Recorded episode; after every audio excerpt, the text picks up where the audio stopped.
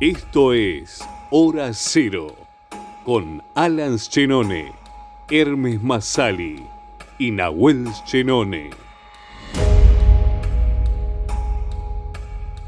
Bienvenidos a Hora Cero, el podcast para hablar de cosas que ya vimos en el pasado, que descubriremos en el futuro, pero analizamos acá en el presente, un presente eterno en esto que son los podcasts. Recuerden que nos pueden escribir, comentar y seguir en nuestras redes sociales, en Instagram como en Twitter, como Ahora Cero Podcast. Hoy tenemos un programa bastante especial eh, porque inauguramos, seguimos con esta serie de, un pequeño Halloween. La verdad que no nos pusimos mucho las pilas, vamos a ser sinceros, pero por lo menos lo estamos intentando. Y me acompaña mi querido y gran amigo que está del otro lado de, del Océano Atlántico, eh, Nahuel Esquenone. ¿Cómo andás, amigo? Hola, ¿qué tal amigo? ¿Cómo andás? ¿Todo bien? Acá seguimos en, en nuestra racha sin Alan.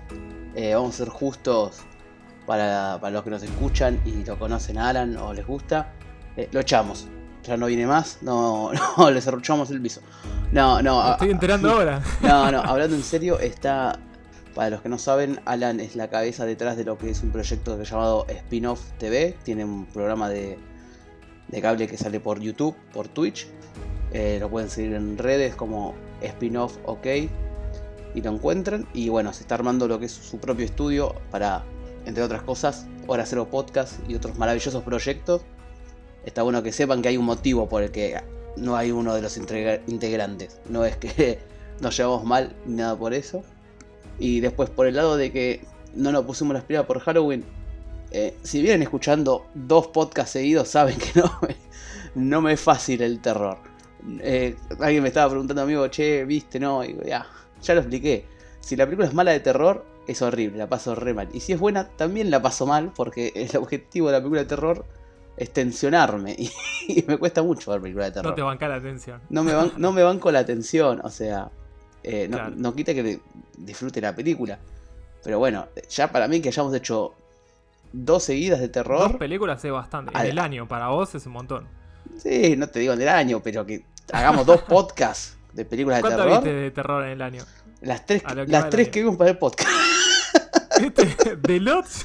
De Lodge. Eh, no, no, no vi nada. De Wailing y Call of Space. Claro. Bueno, este, ahí está. Por, por, eso extraño a Alan, ¿entendés? Para, porque él, él me banca en terror, así que. Sí, sí, vamos. Eh, por lo menos sí, para. Sí, a ver, terror moderno. A lo mejor me puedo ver una claro. clásica que es como terror más gracioso o, o no sé, con otra visión. Es, es un tema de la, la, las películas de terror clásico. Hay algunas que envejecen, hay algunas que se mantienen.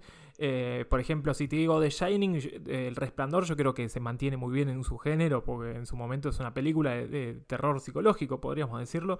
Y además también de, de, fantasmas y espíritus, porque tiene la, las escenas de los muertos. O sea, estamos hablando de Stephen King. Pero otras películas, eh, por ejemplo, una vez quise ver una que se llamaba Fright Night, que tuvo una remake con Colin Farrell. Sí, la de los vampiros. En el 2010, la de los vampiros, claro. Me vi la película de los 80 y, y me quería matar, básicamente. es un embole la película. Me parecía muy graciosa. Entonces es raro encontrar una película de los 80, 70 antigua que, que esté muy buena. Y ya, si querés, hablando de, de películas antiguas, eh, hoy, eh, ¿de qué, qué vamos a hablar? A ver si te doy el pie para la Bueno, mira, hoy vamos a hablar de la película que no es antigua, por lo menos en su producción. Después, claro, desde, la, desde la puesta de lo que propone, vamos a discutirlo. Pero vamos a hablar de Color Out of Space, película de terror dirigida por Richard Stanley, ¿sí? Eh, director sudafricano que, bueno, su único trabajo importante es estar detrás de cámara de La Isla del Doctor Moreau. Te iba a decir lo mismo. Sí, que, que después de eso no, no, dirigió más. No sé qué pasó, como que se desapareció de la dirección y estuvo haciendo papeles pequeños. Con Val Kilmer y Marlon Brandon. Eh, sí, si no me equivoco es exactamente esa. Y, es una adaptación del libro de Luis Stevenson, creo. No me acuerdo si es Luis Stevenson. Ahí me estás matando, ahí me estás poniendo en jaque. Estás haciendo quedar como un, un inculto, pero bueno, está bien, es culpa mía. Y no, bueno, perdón, justo... yo también quedé como inculto porque era Wells, ah, el que era escribió La máquina del tiempo. Ahí está. Ahí está. Bueno, no importa, los incultos acá, los incultos podcast.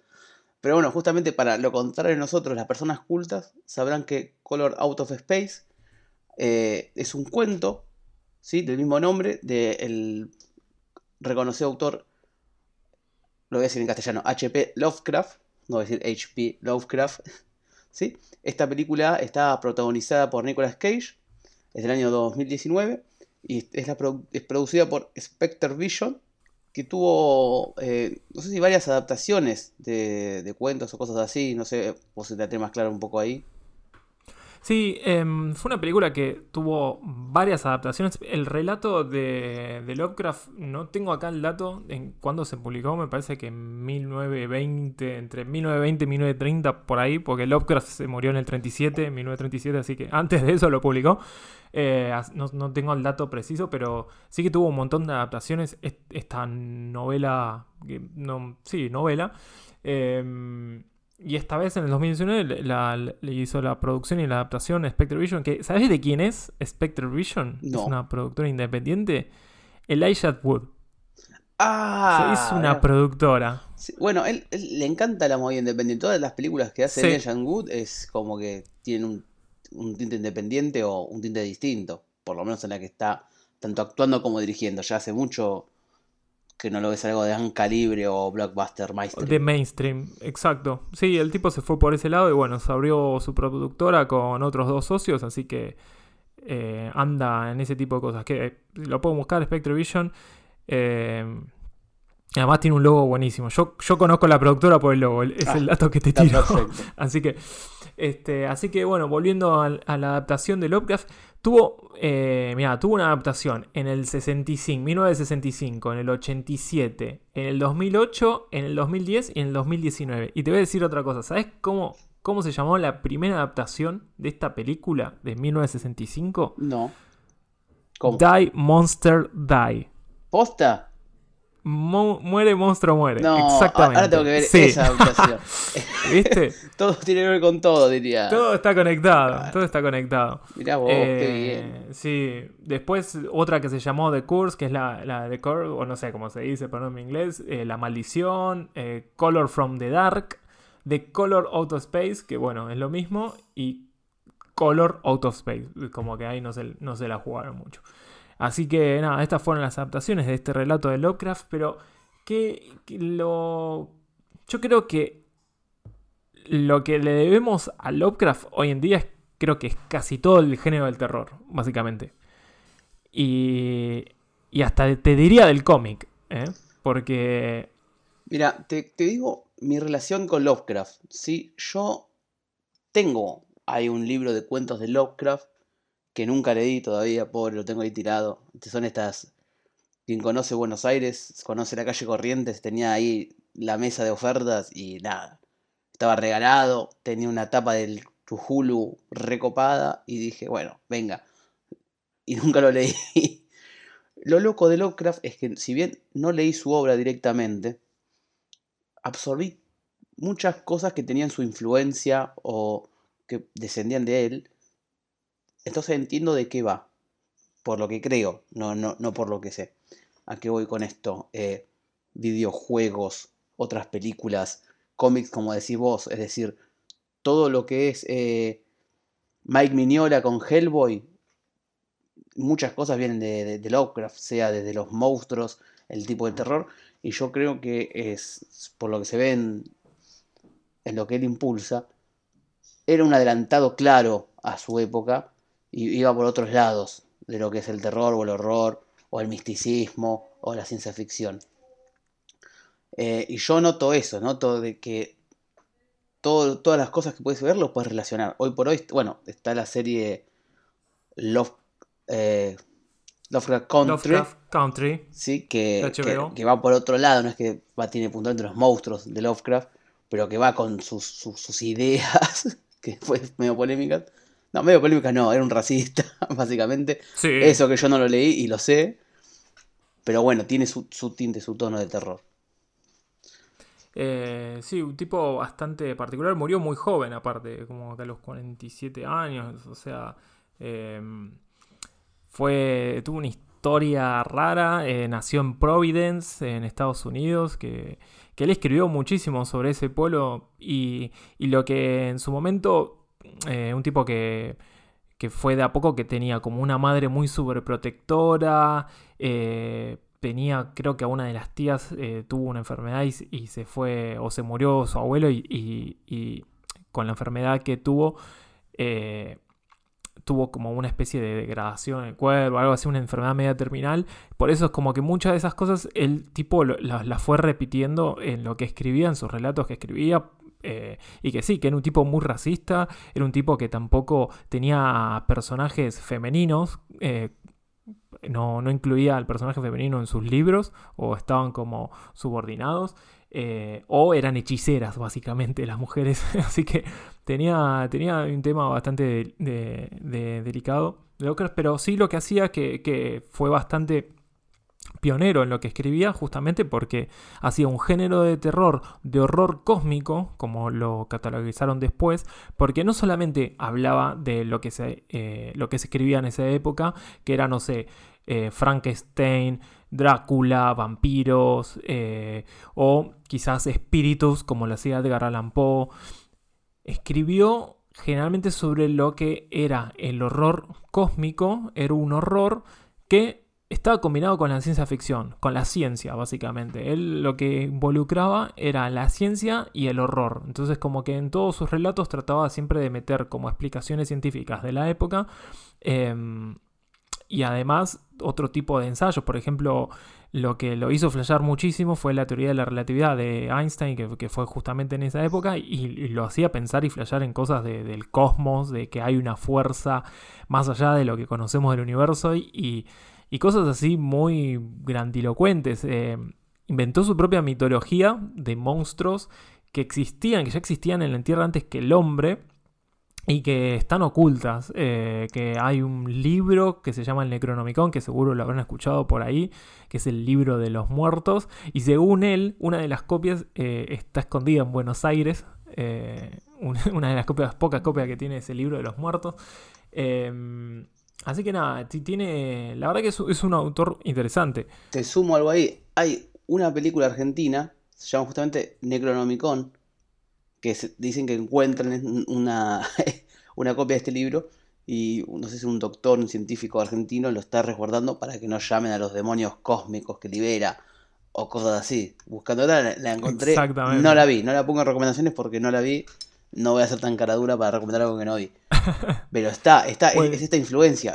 bueno, el, el demonio cósmico por excelencia de Lovecraft es Chuhulu, no sé cómo se dice, está escrito a propósito. Bueno, ¿sabes por qué se dice eh, se escribe a propósito? Porque en verdad él cuando inventó el personaje, bueno, capaz lo sabía, inventó el personaje, eh, no, lo podemos pronunciar porque yo te digo el Chuhulu, no sé cómo es, el Porque no es nuestra lengua, según él, no es la lengua de los humanos, básicamente, y por eso no lo puedes interpretar. Lo, leí porque, porque me cansaba de no saber cómo pronunciarlo, lo busqué y bueno, básicamente decirlo como quieras. Claro. Pero es lo que siempre me llamó la atención de, por ejemplo, de este, de este ser. Es que si vos hablas de, no sé, cualquier interpretación de cualquier otro monstruo de la cultura popular, tenés una imagen fija, ya sea de la, de la televisión, del cine. Frankenstein, ¿te acordás? Tenés, una de las imágenes que tenés de Frankenstein es el músico clásico de Universal, igual que Drácula o la momia. Eh, por ahí tenés, no sé, de, bueno, It, tenés dos opciones, los tenés ahí, son icónicos. Tu Hulu es como que no es que hay uno puntualmente, hay una película donde se representa. Lo tenés por imágenes, lo tenés por ilustraciones y descripciones, pero es, es tremendamente popular sin tener, sin tener un objeto pop de referencia. No hay una película donde se le vea y diga, eres el Hulu. Como puede decir, che, este es el Frankenstein es solo de conocimiento popular. Y, lo veo desde remeras, Funko Pops, eh, hasta, qué sé yo, haciendo cameos en Gravity Falls. Aparece de fondo el monstruo en una serie de Disney. Y el que sabe dice, che, bueno, ese es tu Hulu. Entonces, eso es, por lo menos loable, de lograr un personaje así de literatura. Un, monstruo cósmico que no se puede pronunciar. Sí, que, que mide 10 kilómetros de alto con sus hombros como un par de mil, no sé, tiene una descripción rarísima, que, era parte de su literatura. Eh, era, si, bien es un poco denso, yo, te confieso que me leí unos relatos y una novela que es El extraño, eh, el extraño caso del doctor Ward, que después ya lo, lo voy a mencionar más adelante. Eh, que está, es un libro interesante, era muy, fue bastante denso el libro. No te voy a decir que es la novela, pero sí que el, el final me, me, dio miedo, básicamente. Me asusté con el final. Pues me acuerdo que lo estaba leyendo solo en casa y. Y en una de la nada se abrió la puerta, te lo juro, ¿eh? Es como que bien. se movió justo en la parte del final que la que más cagazo daba. es- y como que la puertita hizo. Y, dije, wow. No, Eh, bueno, el libro está bien escrito. Tiene esas entonces. cosas. Así que nada, Lovecraft, eh, si les interesa, lo pueden buscar. Es un autor que hizo muchísimas influencias. A Alan Moore es un fanático de. Lovecraft, te diría. Lo puso en Watchmen, eh, en su versión de Ozymandias. Este, y además lo hizo dos cómics, hizo tres adaptaciones. Hizo el Necronomicon, Providence y otra versión más. Sí, no sé, me, me pierdo lo que hace Alan Moore.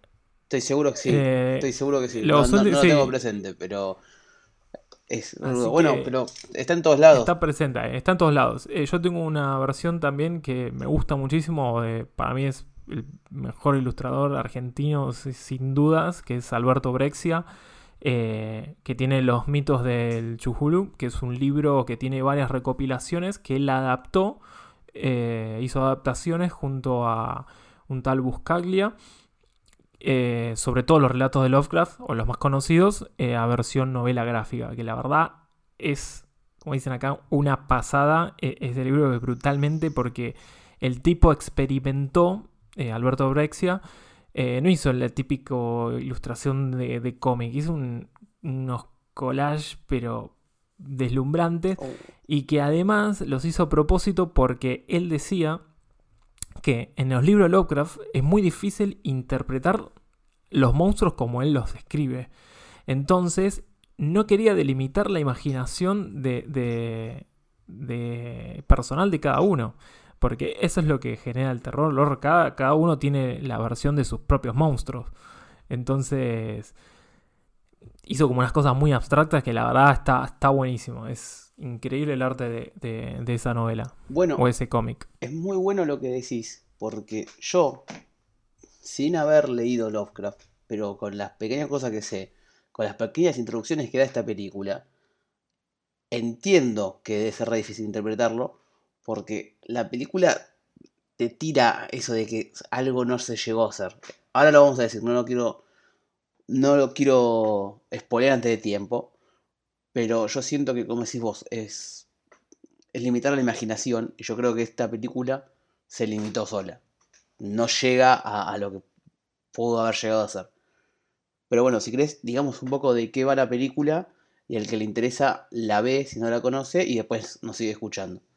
Bien, eh, la película básicamente trata de un meteorito que se estrella cerca de la granja de una familia que son los Gardner eh, y libera como una especie de, organismo extraterrestre que convierte a esta tranquila vida rural de esta familia eh, apadrinada por Nicolas Cage en una pesadilla totalmente de color y alucinógena. O sea, es una locura.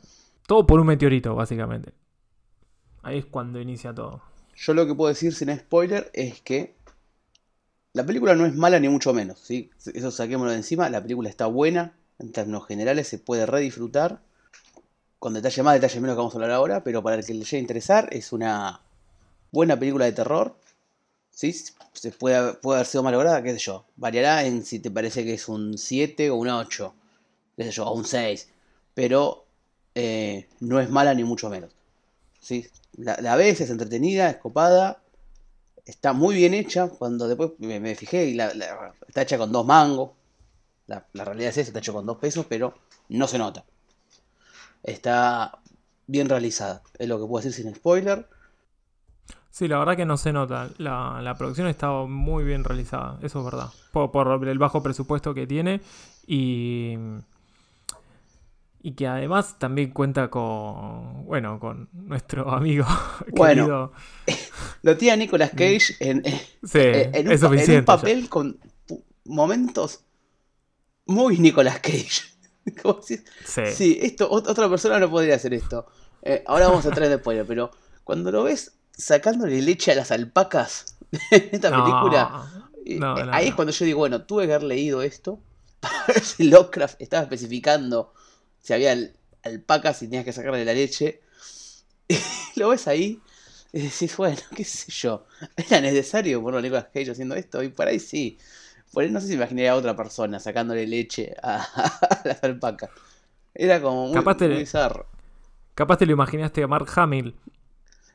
Bueno, lo pensé, me, me vino a la cabeza y dije, bueno, esto, esto va a sonar igual a lo que hablamos la otra vez. Que también, no, no es necesario, pero claramente era mucho más económico una alpaca que el- la vaca espacial que hicieron en, en The Last Jedi.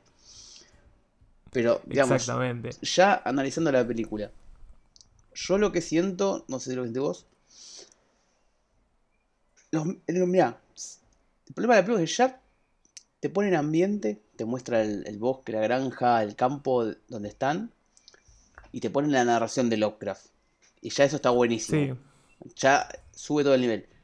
Y el problema de la película, donde se pone tan poético el tema del terror y, la ciencia ficción, donde el enemigo es como una especie de color, porque acá, sinopsis rápida con spoiler, llega un meteorito, se abre, salen cosas, contamina el agua, contamina todo, y todo va tomando un color que no pueden describir, olores, cambia la percepción de las cosas. Entonces tenés muchísimo, muchísimo para jugar desde eh, los filtros, ¿sí? los movimientos de las cámaras, eh, cómo transcurre el tiempo, cómo te mueves. Y para mí desaprovecha todo eso.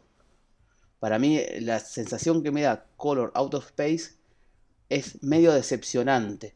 La película es correcta y los efectos están bien hasta ahí, pero no, yo digo, no, no hace falta tener gran gasto en efectos para que tengas una gran imagen. Para mí se desperdició por ahí. Vos me, me planteás que el símbolo del mal es un color que no puedo reconocer y lo ponen como una onda, viste, medio, no sé, Violeta. After Effects. ¿Entendés? Sí. Digo, no es que. No, no digo que me tiene que deslumbrar el efecto especial, pero no jugó con nada en ese punto. Eh, yo decíamos, para mí es eh, mucho out of space, pero poco color desde eso, porque la paleta bastante apagada. Yo hubiera pensado que hubiera roto la paleta de colores en algún punto, pero no llega ni a contrastar. Eh, es como que en un momento se empieza a cubrir la granja con, con las plantas y las cosas de otro color, pero no, no impacta, no juega con nada de eso. Eso es lo que me des- desilusionó un poco.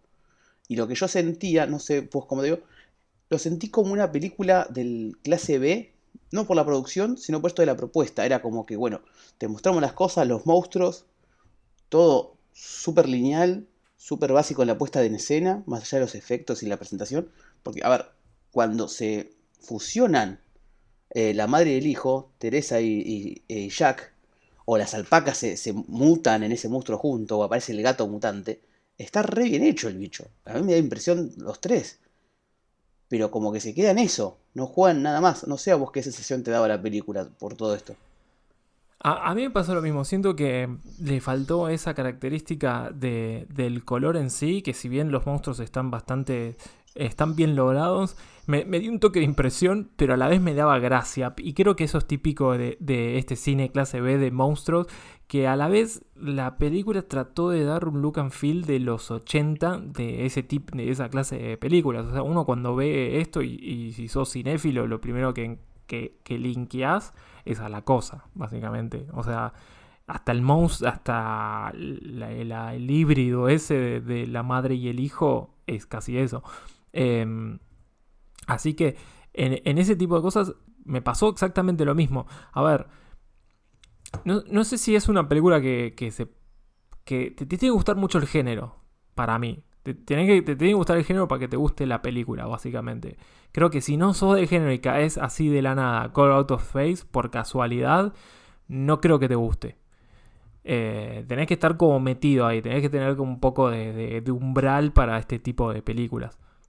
A partir de acá van a ser spoilers fuertes. Yo creo que ya empecé a spoilear, pero bueno, por si lo, lo fui demasiado sutil.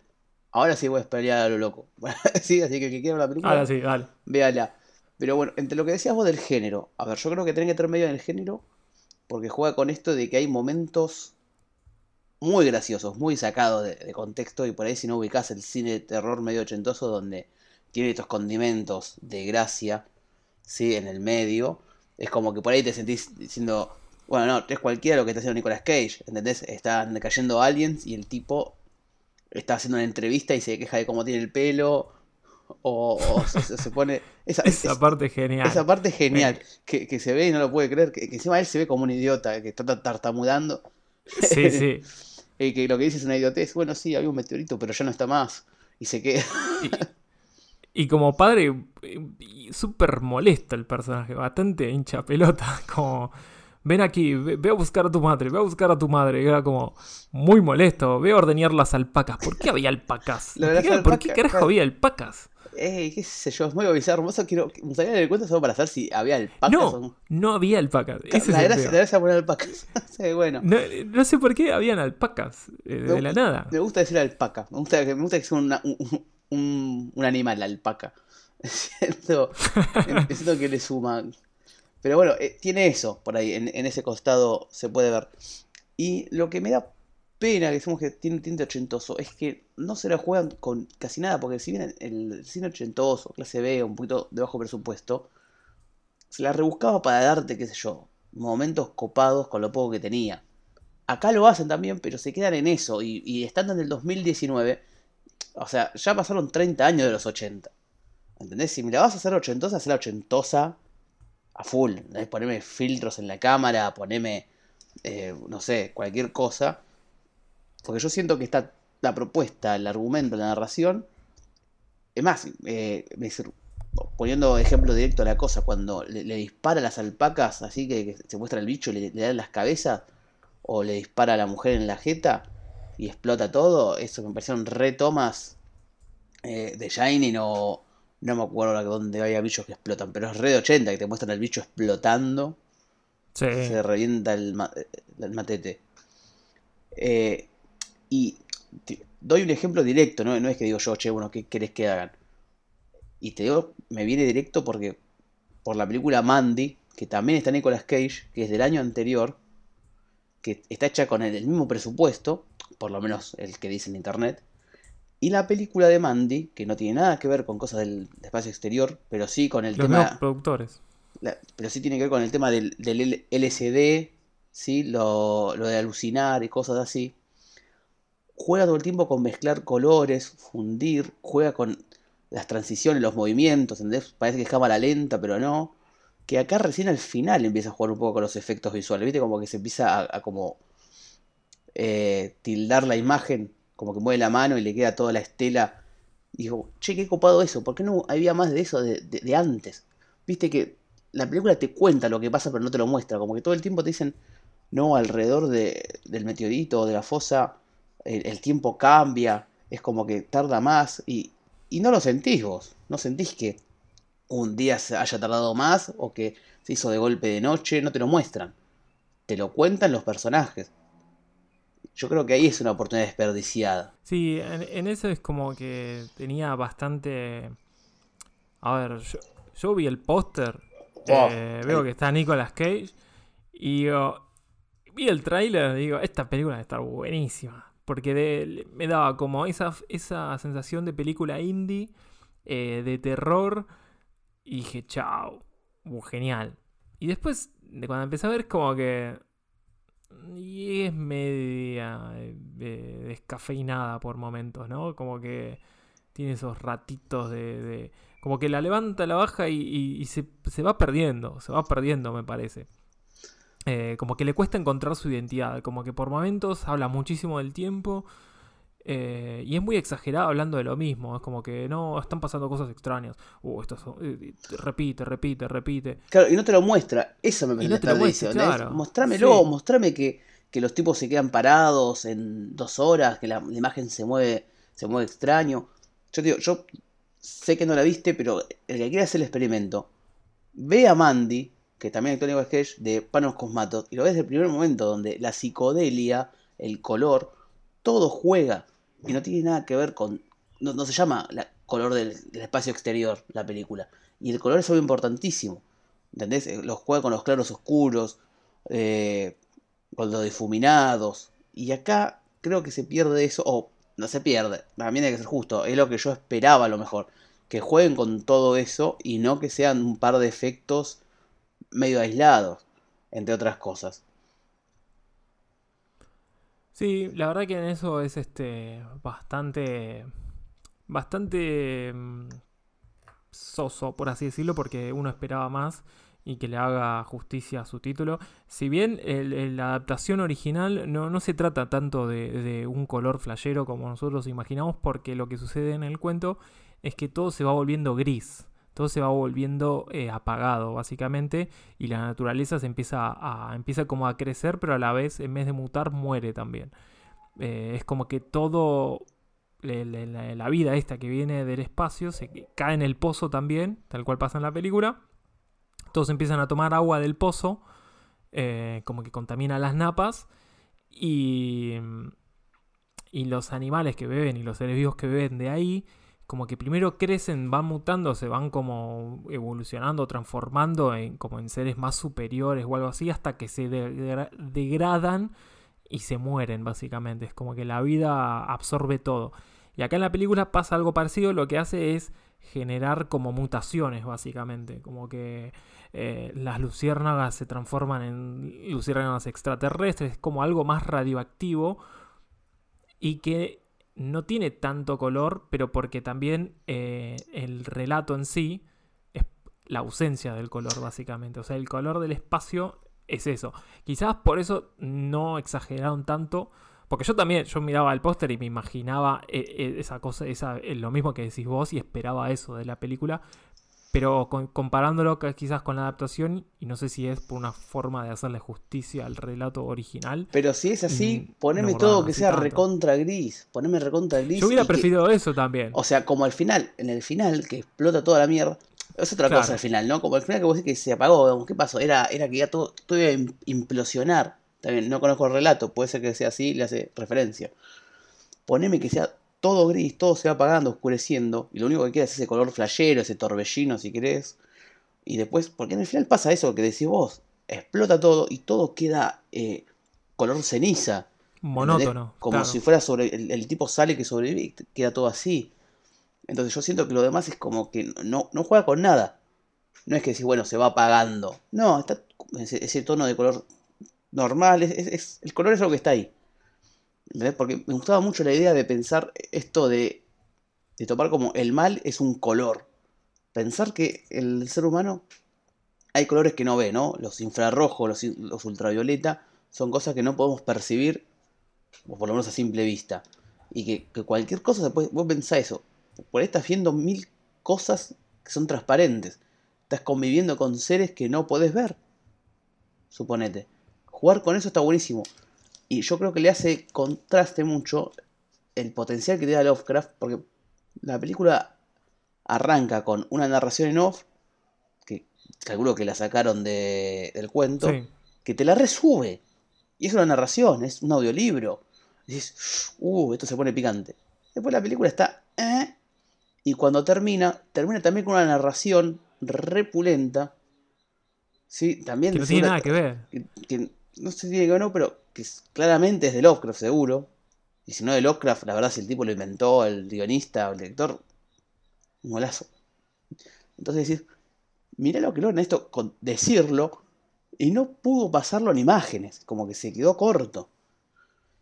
Bueno, pero para mí las narraciones quedan, a mí me gustaron mucho, pero quedaron como elementos aislados. Eso. Parecen de otra película. Sí, es parte de la literatura de Lovecraft, de esa voz en off, eh, del relato, de, cómo describe la situación, pero después, en el medio, pasa cualquier cosa que no tiene nada que ver con la narración. En ningún momento el personaje que se llama, eh, protagonizado por Elliot Knight, que se llama Ward Phillips, que el nombre Ward hace referencia a Charles Ward, al extraño caso de Charles Ward, que es un investigador que empieza a buscar... Eh, sobre, em, sobre algunos casos, nada más que acá lo hicieron como que estudiaba el terreno del agua, una cosa así. Em, en ningún momento este personaje hace como otra referencia de, lo que está pasando en la situación. Está como bastante ausente. Básicamente aparece al principio, una parte en el medio y después agua pura. a mí me da la sensación que, que a lo mejor el director tenía la ilusión de poder seguir algún otro relato de Lovecraft. Porque viste que hay personajes que aparecen un pantallazo y de fondo y no se desarrollan, pero que tienen una historia detrás. Como por ejemplo, este Ward, la alcaldesa, que tiene todo esto de que quiere hacer una represa y, y viste que aparece publicidad de fondo, aparece dos segundos y después aparece de fondo en el ayuntamiento esperando que hable este Ward. Y se menciona el pueblo de Arkham, ¿sí? nombre reconocido porque lo tomaron justamente para, para la ciudad de, Batman, el asilo. Entonces me da sensación de que, bueno, el chabón a lo mejor quiere hacer otras películas que están relacionadas por Ward o por la ciudad de Arkham. Viste que yo no sé, a lo mejor uno piensa en, en, lo que hoy por hoy todo es multiverso conectado, ¿entendés? Eh, que te lleva el mainstream. Pero bueno, si se queda, se quedan cosas eh, que, dicho sea de paso también, las actuaciones tampoco terminan de, de, cerrar. Por ejemplo, Nicolas Cage está en un papel onda Nicolas Cage, es decir, ¿está bien Nicolas Cage o no? O hizo de un Nicolas Cage sacado. Nicolas Cage. Claro. Porque yo te a decir que en, cuando hablamos de adaptation, sí, está bien. Acá, no sé si está bien. Acá solo hacía de un papá loco. ¿Viste? ¿Qué sé yo? Cuando, cuando empieza a, probar la fruta y no le gusta, empieza a romper todo. o, cantando ópera en el auto, eh, manejando. Son como escenas aisladas de él que no, no tienen nada que ver. Sí, o sea, vos no sé. El problema cuál es? No te queda claro si es que el papá es un pelotudo o de verdad se está volviendo loco ya a ese punto por, por la contaminación espacial. Pero digo, creo que es un problema de la película que, yo no me entere si es que es un boludo o no. O sea. no, eh, eh, es que, te genera un poco de molestia al personaje. Por eso te, como que también. Eh, como decía antes, es, bastante repetitivo en su personaje. A ver, es Nicolas Cage y lo banco a muerte, ¿eh? porque la verdad que lo rebanco. Acá hace esos momentos aislados. Yo lo veo como momentos aislados y no es cohesivo en su personaje. Por ejemplo, es como. Me lo imagino que están ahí en el set filmando y le dice al director: Bueno, eh, ¿me dejas hacer acá una escena medio neurótica donde empiezo a comer tomates y escupirlos? Sí, sí, dale, dale, dale. Y como que lo hacen, ¿entendés? Es como que. Me, imagino esas situaciones. Ojo, para mí la película sube un punto por Nicolas Cage. No quiero decir que, esté mal, pero no puede decir que esté bien. Y la verdad es que el resto de la familia tampoco. Tampoco eh, destaca mucho. Sí estaba bien el papel de Joy, Joy Richardson, eh, que hace de la mujer de, de, de Nick. Y tiene momentos que está bien. ¿sí? No, no se desarrolla mucho tampoco. Me parece que es la mejorcita de todos. Eh, la tengo de algunas otras películas y series, pero no, no como protagonista. Estos actores que los ves en varios lados y no sabes de dónde los sacás. La sí, pasó lo mismo. Y, y, la verdad que los chicos eh, estaban bien, más o menos, qué sé yo. Eh, el que sí quiero, quiero destacar, que lo vi y, y no lo podía creer, era Tommy Chong. Tommy Chong yo no porque le siguen dando papeles, siguen contando papeles de hippie drogado Tommy Chong en varios rulos. la última vez que lo vi era en That 70 Show. Y, solo porque haya aparecido, ahí lo vi y me sacó una, sonrisa, boludo. Yo dije, no, Tommy Chong haciendo droga. ¿Cómo sigue consiguiendo papeles de esto? ¿Cuántos papeles puedes tener siendo drogado? Es increíble. Eh, tenemos a Nicolas Cage como principal plato fuerte. Eh, hay otra cara conocida que es la de Julian Hilliard, que yo lo tengo de la maldición de Hill House, es uno de los hermanos ah, menores. Bueno, mala mía, no voy a maldición de Hill House, porque es de terror, gente, sí, no la vi porque es de terror. Después está el hermano Brendan Mayer que que porque fuma porro le hicieron medio medio stone, medio rolinga. bueno, yo pensé, en un momento pensé que iba, la, la, gracia iba a ser como que, bueno, si fumás porro, no te toma el, el, el, bicho extraterrestre. Dije, cancela el virus, ¿viste? onda. Onda los, los bichitos en la guerra de los mundos, ¿viste? Las bacterias matan a los aliens. Dije, Matan a los bueno, aliens. genial, porque, porque los drogones estaban zafando de ver cosas locas. Y no, los hicieron pelota. No, no, no, se, se le, lo- le dieron con todo. Eh, hay una parte que, que, que, bueno, ya en, la película que no sabes si reírte o, o, o asustarte, ¿no? No sé qué cosa. Cuando la luz fusiona al hijo y a la madre en un, en un ser único, que al principio está bueno, está, está muy interesante, pero lo que me pasó en el guion es que todos le hablaban a la madre, o sea... El nenito se fusionó a la espalda de la madre, quedó que pasó a ser como una especie de, de pulmón, por así decirlo. Y nadie le decía, Julia, no te preocupes, te vamos, te vamos a curar. Nadie le hablaba al pibito, me, me daba como una pena, como alguien que le habla a Julian, por favor, que, que pasó a estar en el, en el tórax de su madre, de la nada. Eh, nadie le decía nada, ¿entendés? Como que todos decían, no, madre, te, te vamos a curar, te vamos a curar. Y el pibito estaba como ahí, eh, eh, como tratando de respirar. Estaba haciendo fotosíntesis el nene. sí, boludo. Sí, tampoco, tampoco le dieron de comer al nene ahora que lo pienso. A la madre le, le daban agua, al otro.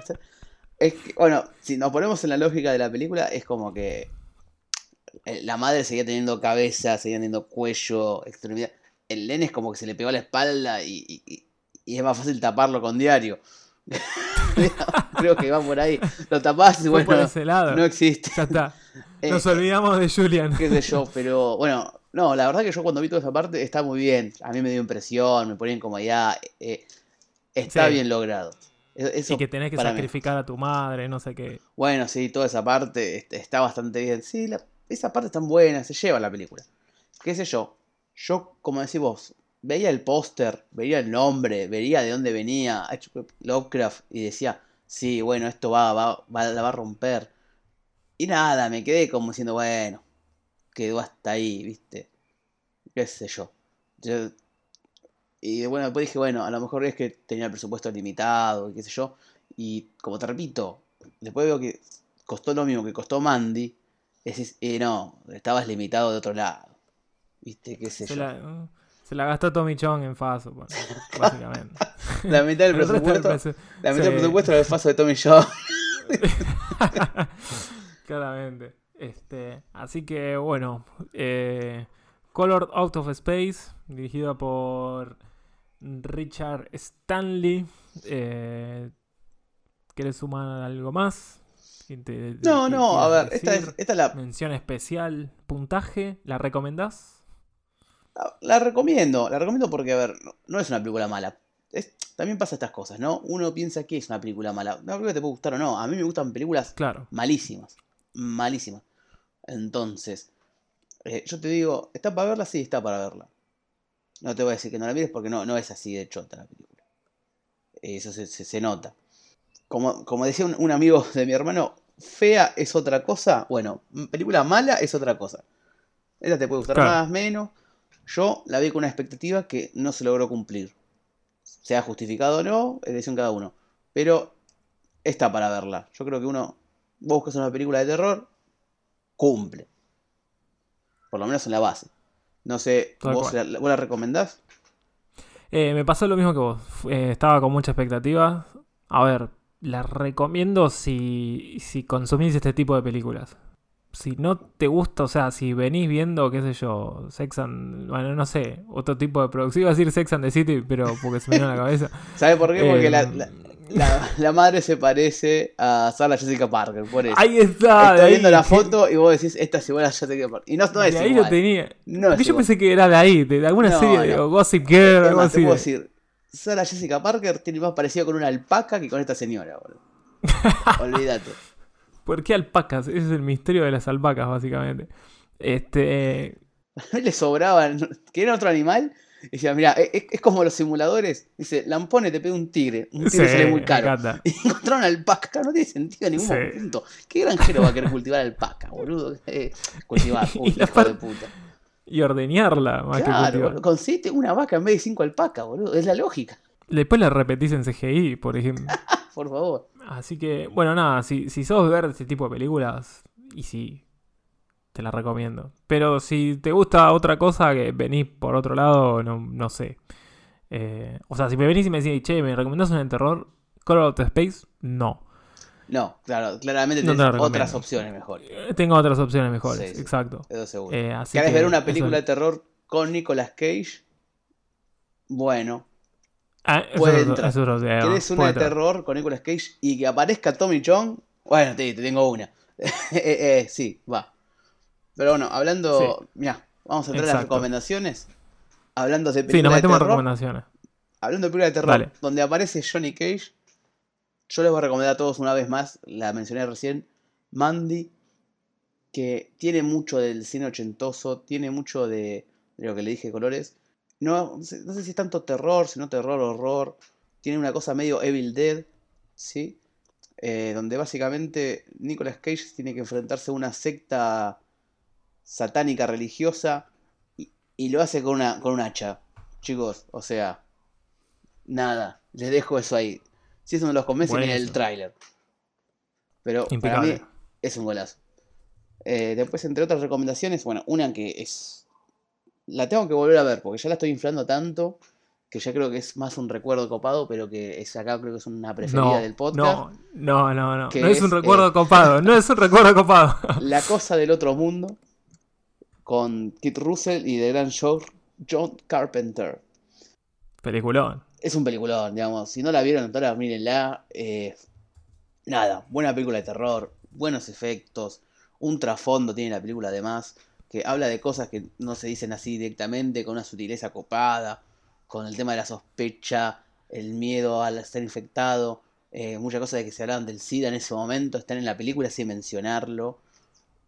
Y nada, con una puesta en escena en la nieve, en la cosa que está buenísimo. Si no vieron la cosa, mírenla. Eh, en español, ¿cómo se pusieron de la cosa o la cosa del La cosa del otro mundo, algo así. No sé, La cosa del de- otro mundo.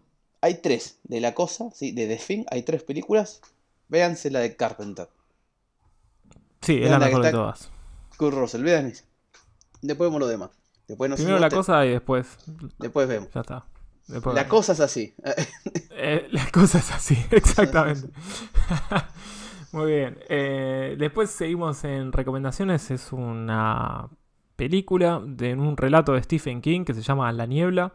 Que para los que vieron la película seguro lo, y conocen Lovecraft habrán vinculado eh, esto del, del mito del Chuhulu, no sé cómo le dice. Chuj- vamos a dejar el Chuhulu. Ahora solo podcast, Chuhulu. El Chuhulu, ahí está. Chuhulu. Como, como una mezcla de Hulu y Naranju. Ahí está. Hulu y Naranju, Chuhulu, muy bien. Eh, me gusta ese naming, me gustó. Así que, eh, sí, La Niebla, película de, basada en el relato de Stephen King, que tuvo una serie también, que también toca temas bastante políticos. Se trata de unos. en un pueblito que de repente va el padre con su hijo a comprar al supermercado y de repente una niebla empieza a invadir el pueblo y se tienen que encerrar en el supermercado y afuera en la niebla empiezan a aparecer monstruos gigantes eh, y en el supermercado como que bueno la película empieza a tratar de temas sobre la religión eh, qué nos hace humanos cuando no hay un estado qué nos hace civilizados. Bueno nada empieza a tratar cosas muy interesantes que está bueno. A mí, a mí me gustó la niebla eh, también es parte del género así que va ahí conectado Después, otra película eh, que recomendamos es un poco del 2001. Se llama. Es Es, un comedia, poco- no te puedo decir. Es un poco del 2001, así como está entre el 2001, 2000, 2002, sí, no do- sabemos. 2001, 2001, no, no me acuerdo específicamente. Yo me acuerdo que se estrenó en el 2001, pero hay veces que la sacan un año antes en Estados Unidos, bueno, no sé. Ese tipo de cosas. Pero me acuerdo que en Argentina había salido en el 2001, se llama Evolution. eh, que esto es una comedia eh, divertida también, es un. Mirá, no sé cómo explicar. Yo creo que la vi en el momento justo donde aceptaba todo ese tipo de comedias. Porque recuerdo que me gustó mucho. Que era. Nada, la trama es parecida, ¿no? Llega un meteorito y empiezan a, Sí, a evolucionar exacto. todo lo que está cerca en monstruos y cosas por el estilo. Que, bueno, no lo voy a spoilear, pero cómo, cómo vencen a los monstruos es buenísimo, boludo. Y, y- y es una puta publicidad. Es como Náufrago con FX, es lo mismo esto. No, no lo voy a spoilear porque, por si alguien todavía no lo buscó, pero si quiero una comedia así medio flashera de ciencia ficción, estás re bien. Sí, está, está para un es cine shampoo, básicamente, para pasar el domingo. para pasar el domingo. o sea, para, el que la vio fue un chiste excelente lo de recién. Fue un chiste excelente. Eso es lo único que voy a decir. No para entender este chiste. Hijo de puta. Y después la, la siguiente es Annihilation de Garland que también es un meteorito que llegó a la Tierra y que puso en, mutación todo el contexto, el ecosistema que rodea ese meteorito. Y con Natalie Portman, que la verdad que la película está, a mí me gustó, está muy buena. Eh, la pueden buscar en Netflix porque es un original de Netflix. Así que esas son las recomendaciones para este hora cero eh, de, este, de este de este, no sé. Porque de este Out of Space. sí, claro, auto, auto Space, básicamente. Así que ya de, despidiéndonos, eh, Nahuel, te seguimos en las redes, ¿dónde te podemos encontrar? Sí, por favor, síganme en Twitter y háganos llegar recomendaciones de películas. Digamos, tenemos un montón de películas en, en la bolsa de que tenemos pendientes. Sí, a veces le damos prioridad a algunas que otras, pero siempre estamos dispuestos a recomendaciones. Mi Twitter es nahuel MS, o sea, la letra M y la letra S. Y ahí me pueden escribir, me pueden mencionar, digamos, estoy siempre dispuesto a contestar cualquier mensajito que quieran mandar. Y a vos, Hermes, eh, ¿dónde podemos contactarte? ¿Dónde podemos ver lo que haces?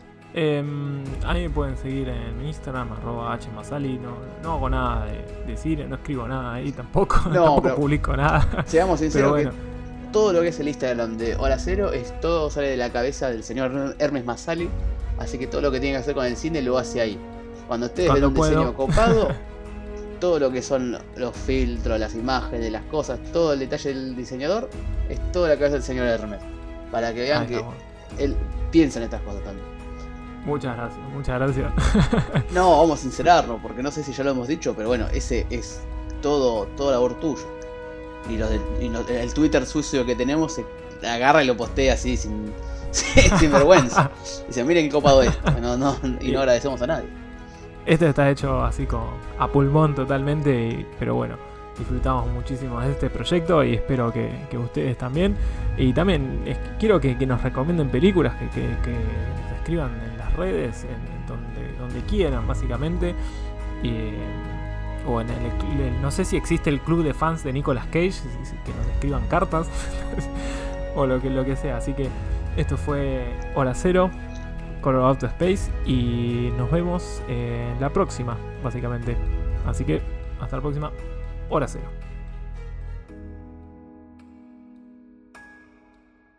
Nos pueden escribir en Twitter y en Instagram como arroba hora cero podcast.